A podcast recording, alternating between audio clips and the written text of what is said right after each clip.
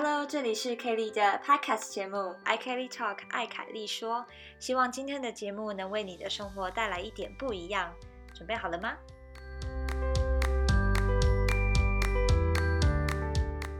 ？Hello，欢迎大家回到 I Kelly Talk。如果你还没有听上集的话，可以现在去听哦，这样会比较好进入状况。那我们今天就是会从德国中学以上。就是他四年级之后的一些选校的过程啊，的心态，还有高中学测怎么考，那跟台湾什么不一样？还有大家，嗯，选大学的时候又有什么样的不同的看法？并且我们也会聊到德国家长普遍对于小孩子要念什么科系会有什么样不同的看法。如果你准备好的话，那我们就开始吧。OK，哎，我觉得这个其实台湾很多家长也是也是有这样的考量，所以国中的时候，大家就家长在帮小孩子选要去哪个学校的时候，才会有很多所谓的想要迁户口到别的学区，因为有一些人觉得自己的学区那边的学校的，他们觉得那里的学生素质可能比较不好之类的，或者是有些家长就会想说，那不然。把小孩送去私立的好了，就如果他有经济上许可的话，他可能就会想说，那可以送去私立的学校。然后原因其实跟你刚刚提的还蛮像的，对，就是为了提供一个希望相对可能好一点的环境。但当然，我们也很难保证这一个学生最后会怎样，因为他未来的道路他要怎么发展，都还是要看他自己。但是环境的部分是家长会希望他可以帮小孩。稍微可以争取到他们觉得可能好一点的。嗯，我觉得这个是德国跟台湾很大的一个差别，因为啊，如果你比较台湾的国中，就是那个品质会非常非常的不一样，是不是？可能台北市的一些国中就是非常的好，然后他们的嗯资源也非常的丰富，然后他们提供很多东西。但我觉得对，没错。我觉得如果你看德国的样子，我们如果我们只看那个 gymnasium，所以我们的国高中 gymnasium，所以可能最聪明的那一半，可能最聪明哦，比较聪明的那五十趴会去上那个 gymnasium。那如果你看你比较我们德国的 gymnasium，其实都是差不多，没有什么什么。成功高中或者什么呃北一女这种高中、建中这种，对啊，我们都没有啊，我们都觉得我们的高中都差不多，所以不会造成就是有人迁户口，因为我们其实还是会去离我们家比较近一点的国中、高中。对，等等，这边有一个小小的误解，就是台湾的国中、高中是分开的，可是，在德国是一个中学，叫做一个 gymnasium，嗯，对吧？所以，嗯，在台湾是你可能有机会可以选择国中，可能看你的户口，或是你去私立的，然后再来你要考，呃，我们以前叫基测，现在是会考，它有点像小小的学测，考了之后决定你要上哪一个高中，这个高中不是你可以选的，是看你的成绩，但是在德国。因为国高中你们基本上是绑在一起的嘛，就是一个中学，所以你去的一个中学一个 gymnasium，你就是一路念到升大学，是这样吗？对，是这样。确实，我们通常会选一个你自己的城市的高中，因为跟我们刚刚小学的时候的道理一样，就是家长还是希望可以跟住在附近的朋友一起上。然后跟，然后家长也希望你可以骑脚踏车或者走路去上学。嗯哼，OK，所以你们就没有明星高中这种？我觉得，呃，我们比较不一样啊。你们你们有很明确的排名，但我们就不一样。我们可能一个城市有两三个高中，呃，国高中。我说我你刚刚解释的那个 gymnasium。我接下来讲 gymnasium 可能比较没有这个误解了，我直接讲那个 gymnasium。然后我觉得我们 gymnasium 不一样的是，可能一个 gymnasium 可能离主比较比较有名啊，或者一个 gymnasium 提供，比方说去美国交换的机会，所以每一个 gymnasium 都有不同的特点。但我们不会说这个 gymnasium 是这个城市的第一号 gymnasium，我们没有这个说法。哦，OK，啊，而且是不是有一些 gymnasium，比如说它专门它专门提供音乐的，啊，或是它的像你说的他的理科方面的的课比较多吗？哎，是这样说吗？就有有一些 gymnasium 的有有些科目他没有提供，那有些可能就有。这样子就不会说每一个高中就是所有的科目都有。对啊，像在我们这边 Baden-Württemberg 这个邦，大概有四百五十个 gymnasium，然后其中有五个 gymnasium 提供中文这个科目，所以可能这是那 那些学校的特点。啊，OK，就是你未来可能会去当老师的地方。呃，看看，嗯，看看。所以国中要升高中，你们没有这个分界，对不对？就是直接哎几年级啊？九到十就直接变成，反正你就直接变你的，你又变直接变高年级。嗯，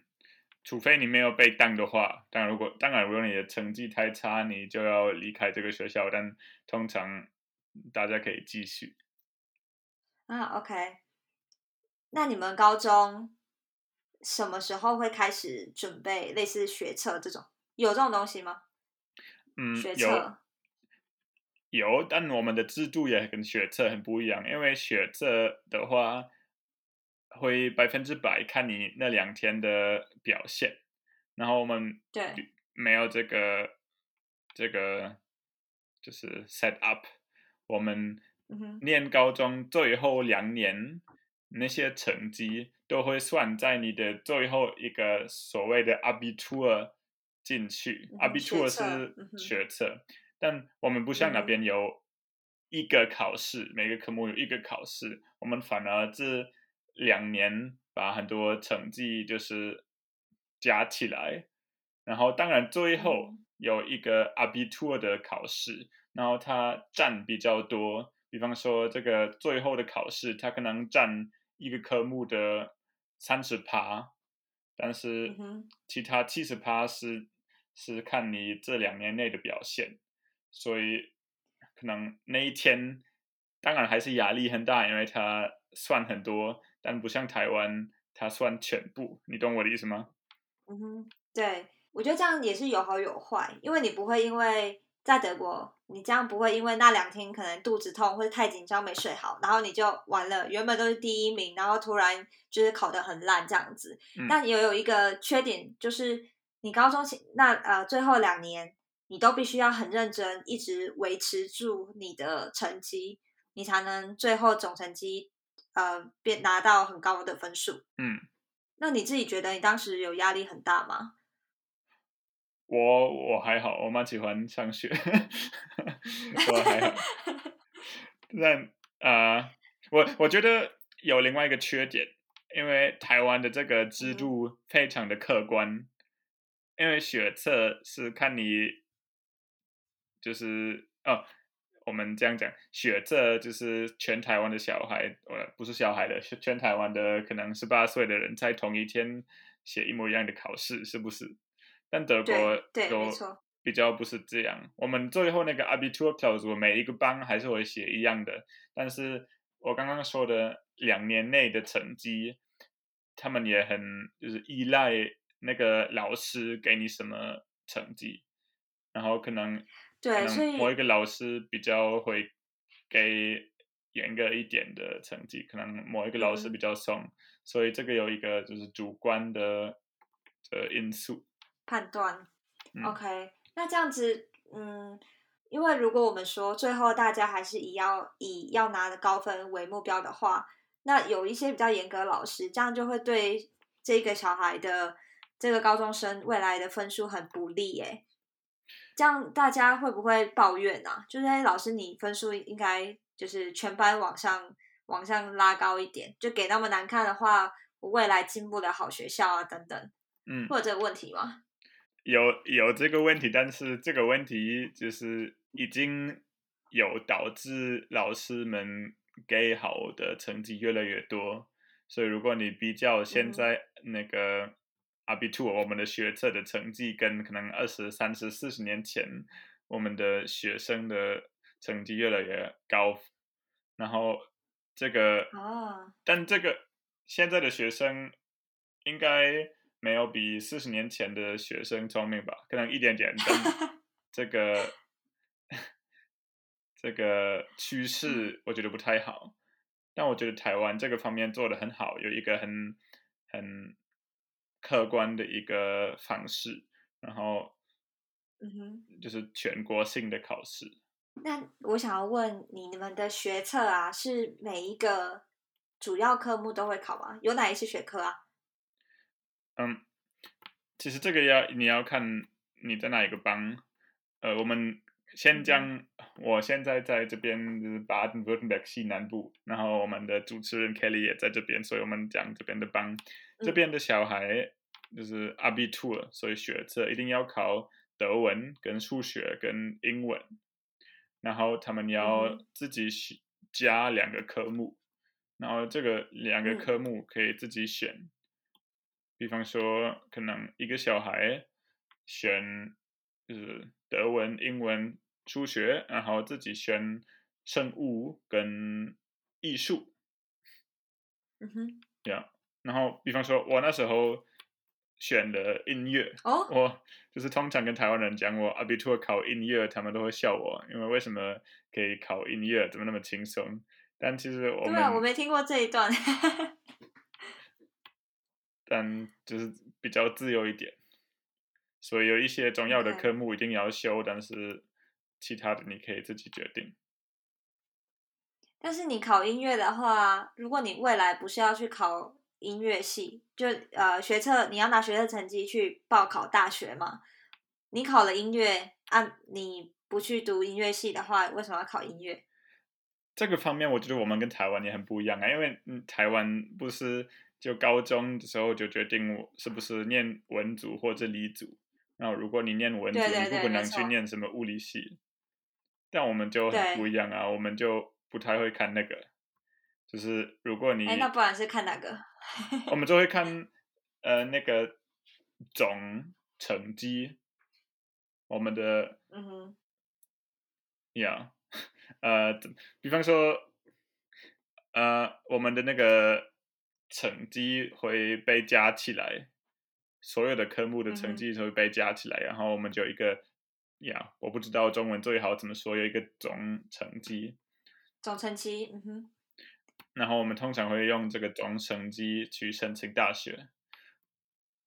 可是这样感觉有点奇怪，就你说呃必必考的就是德文、英文、数学，好，你这三科好都考很好，然后你另外两科，假设你考的是生物跟音乐这两科你也考很好，结果你大学的时候去读什么数学系或是一个什么呃哲学系这种，就它可能跟音乐跟物呃跟什么生物没有很直接的关系，这样也是可以上的吗？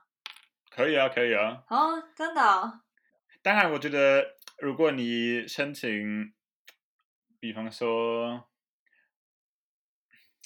比方说，如果你申请数学，可能他们特别嗯。会看你的书写的成绩 O 不 OK，但是通常会先看你的总成绩。啊哈，OK，但我我想讲，呃，我们的制度，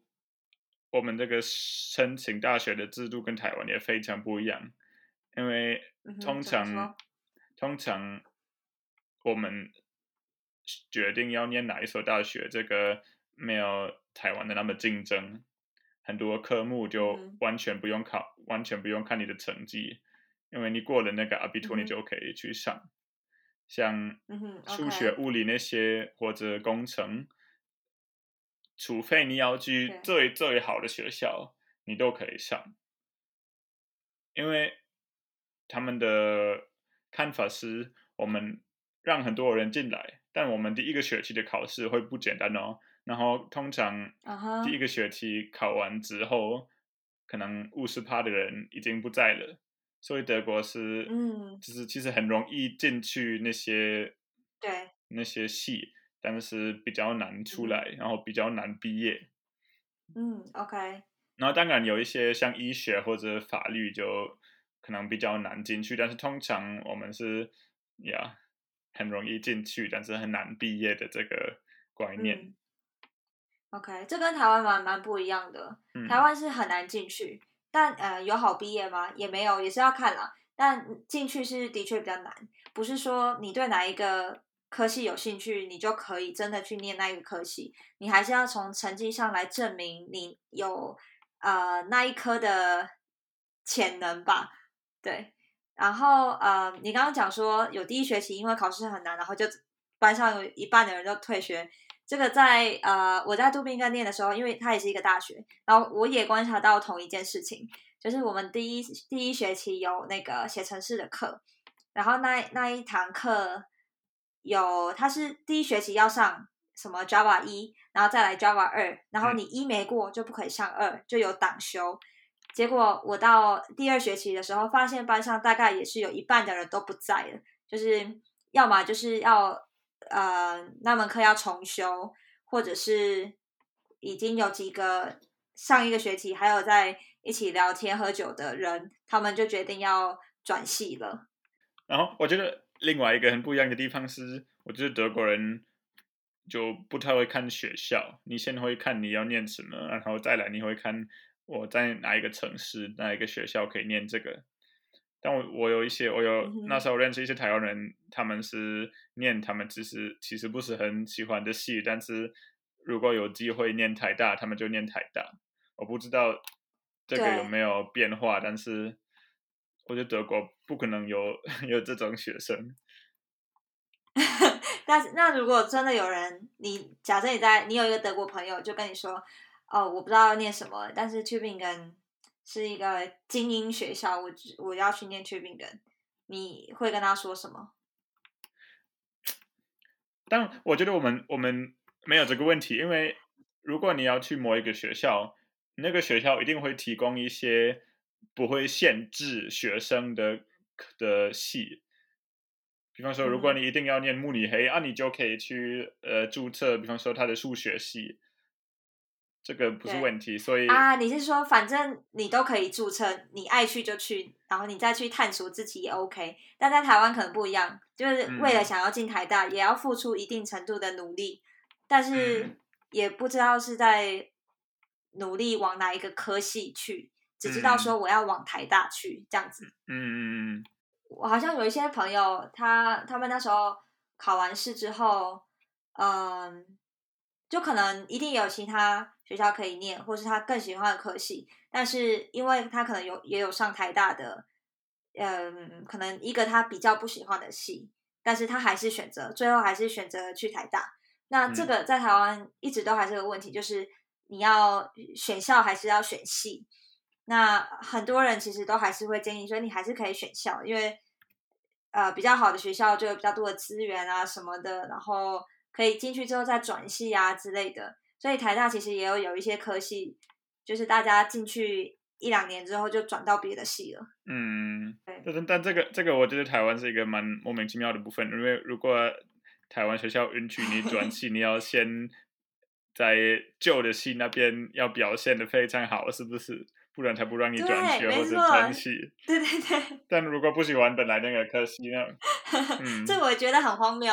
我要先很努力的考第一名，我才能离开我讨厌的系。对啊我，不知道那是要要怎么做到，但是还是有很多人成功啦。你知道台湾还是呃社会上期待或家长很多都还是希望小孩子可以考医学院。嗯那德国的高中生，你觉得也会有背负这样的期待吗？当然我们的家长们也会也会希望小孩可以成功。我觉得应该所有的国家都这样，但我们觉得所谓的成功不一定是念医学的那种成功。比方说，如果你的小孩，如果一个家长发现啊，我的小孩念书的天分不是很好，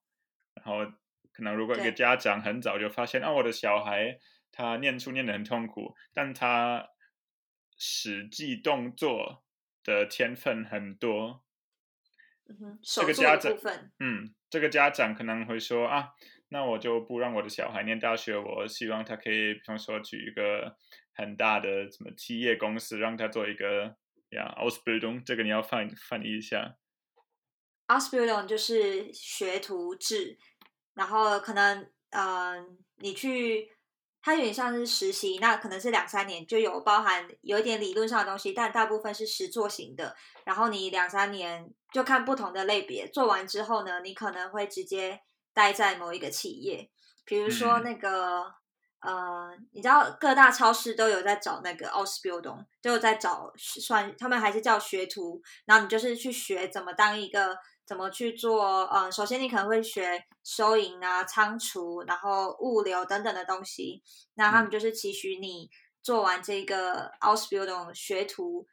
呃，做完之后呢，你就可以留在那里工作。然后做完，呃，在那里工作几年后，你可能就当他那边的经理那种。那超市我讲的就是大家可以想象，比如说全联现在有在招，呃，国中，哎，算是是国中毕业吗？Ausbildung 是几岁的时候啊？通常是十六岁开始，但当然你考完 Abitur 也可以做 Ausbildung 啊，但十六岁就可以了。OK，那十六岁就是台湾的国中毕业，所以大家可以想象，如果台湾有 Ausbildung，那就会是国中毕业后，你可以去，比如说全联当个小实习生，然后一边学，然后做个两三年，然后在在学的过程是有薪水的，然后做完之后，你可能就是那里的。嗯，正职，然后做个一两年，可能就是那里的经理什么什么之类的。对，但不是只有超市啊，当然还有别的东西，比如说呃，花店花艺师，然后面包师傅，然后什么装潢啊、水电什么工程方面，应该都有很多。嗯，对对啊，像然后如果如果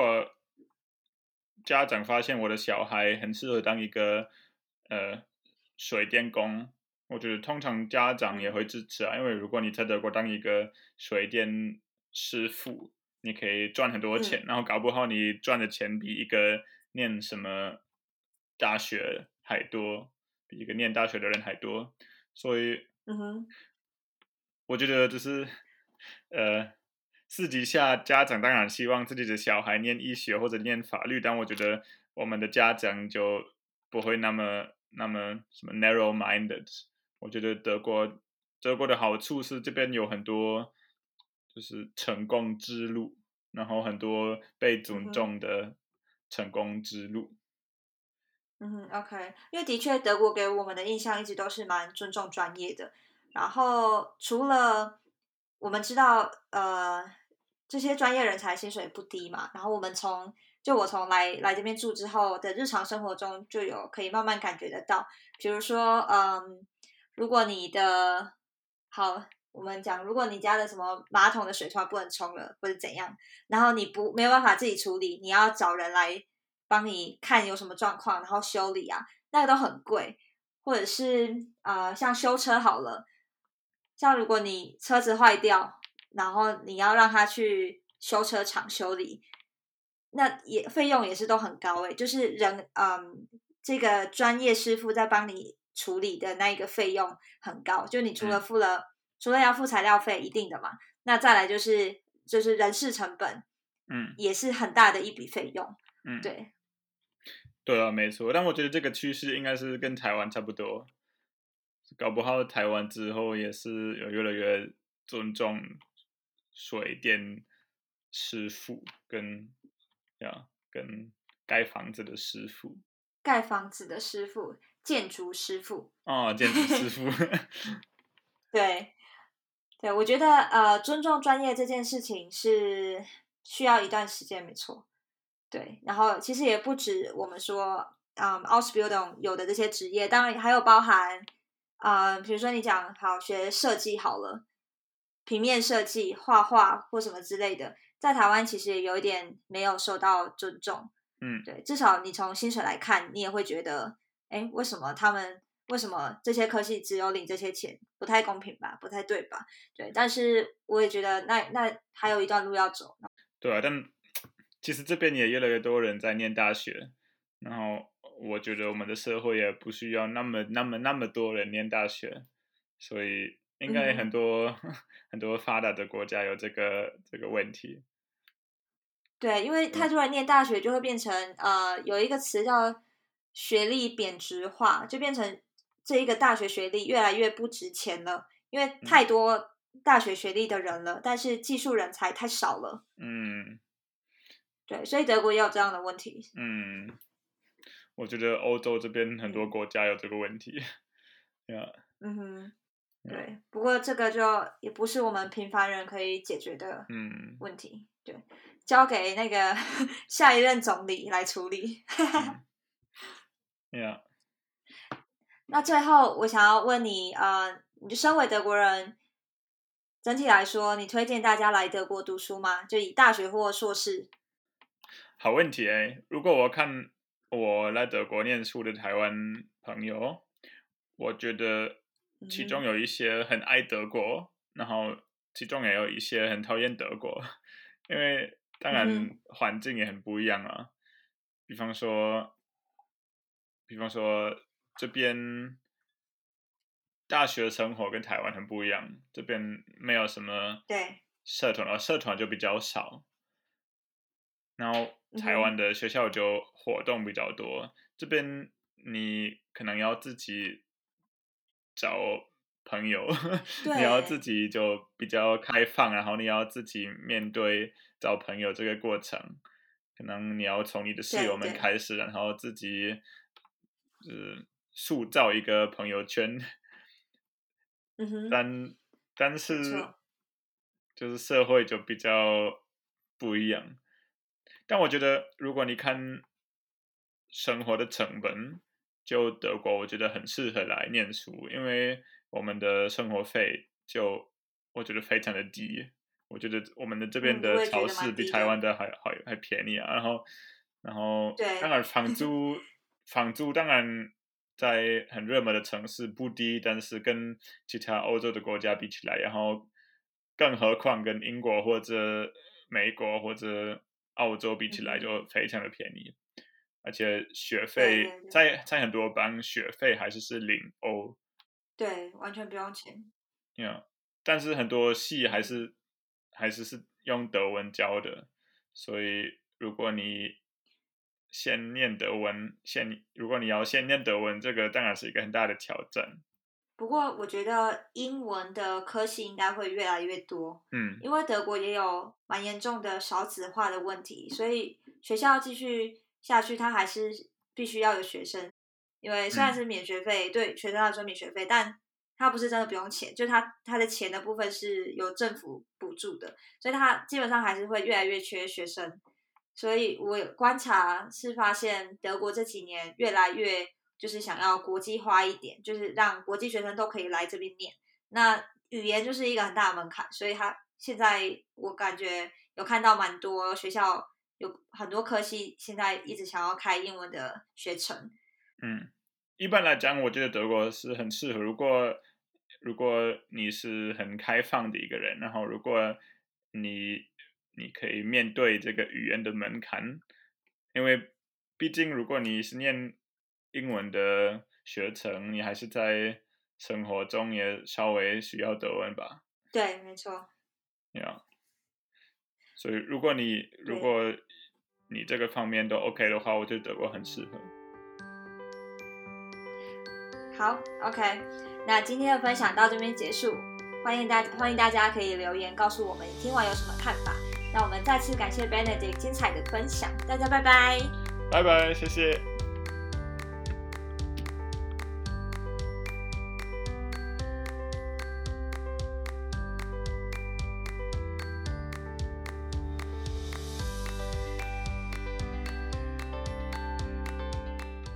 你喜欢今天的主题吗？欢迎留言告诉我你的看法。如果喜欢，也希望你能够帮我按个五颗星评价，或者请我喝一杯咖啡。我们下次见喽！